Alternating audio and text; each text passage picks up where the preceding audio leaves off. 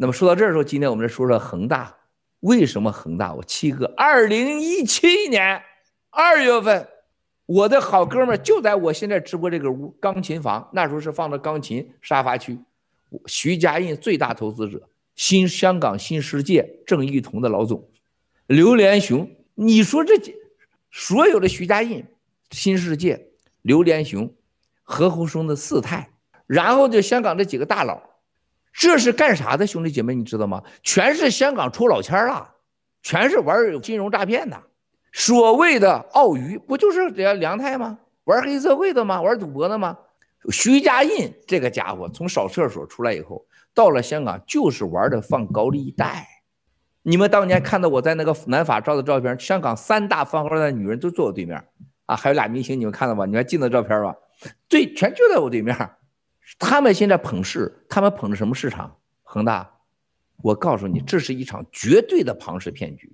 香港这几个人和徐家印，无非是后面有谁抱，有谁来撑腰啊？当年徐家印最好的哥们儿之一就是奚远平，还有当时我哥们儿车锋，然后李伯谈，然后呢就是马云呐、马化腾啊也来来捧臭脚，叫坐台啊坐台，然后中国银行那几个垃圾。然后呢，就是这个国开行的，你看国开行又昨天又抓那个人，抓了几个人都在哪儿？全在海海南干过，都是跟陈峰玩过。就这个黑帮的游戏，你一旦明白了，你就知道他最早做的就是这种骗局，高利贷。恢复高考，我还在农村，没有国家的十四块钱的助学金，我也读不了大学。没有国家的改革开放。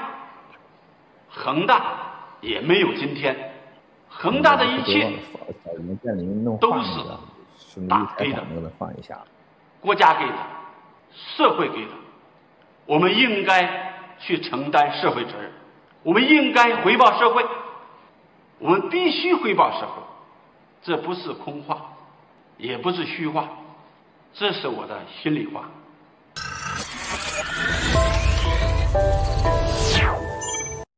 现在剩一个恒大，恒大的悲剧比谁都会惨，比海航还惨。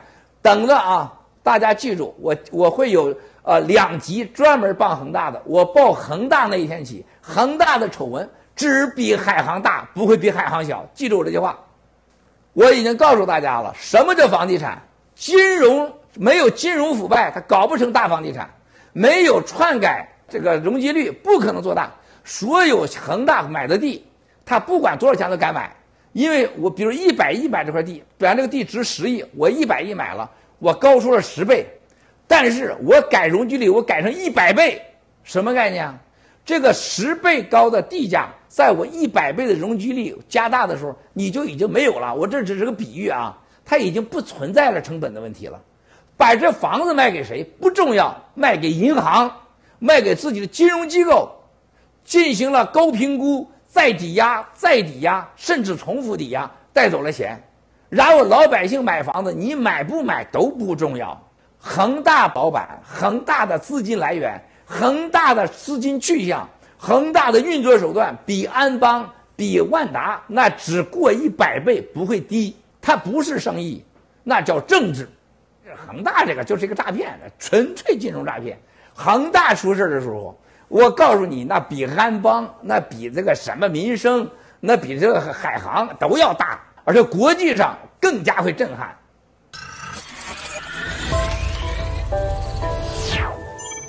刚才看到这个，呃，二七哥二零一七年说的这个恒大的事情，你今年看四年啊，徐家印一定是中共的雷曼兄弟。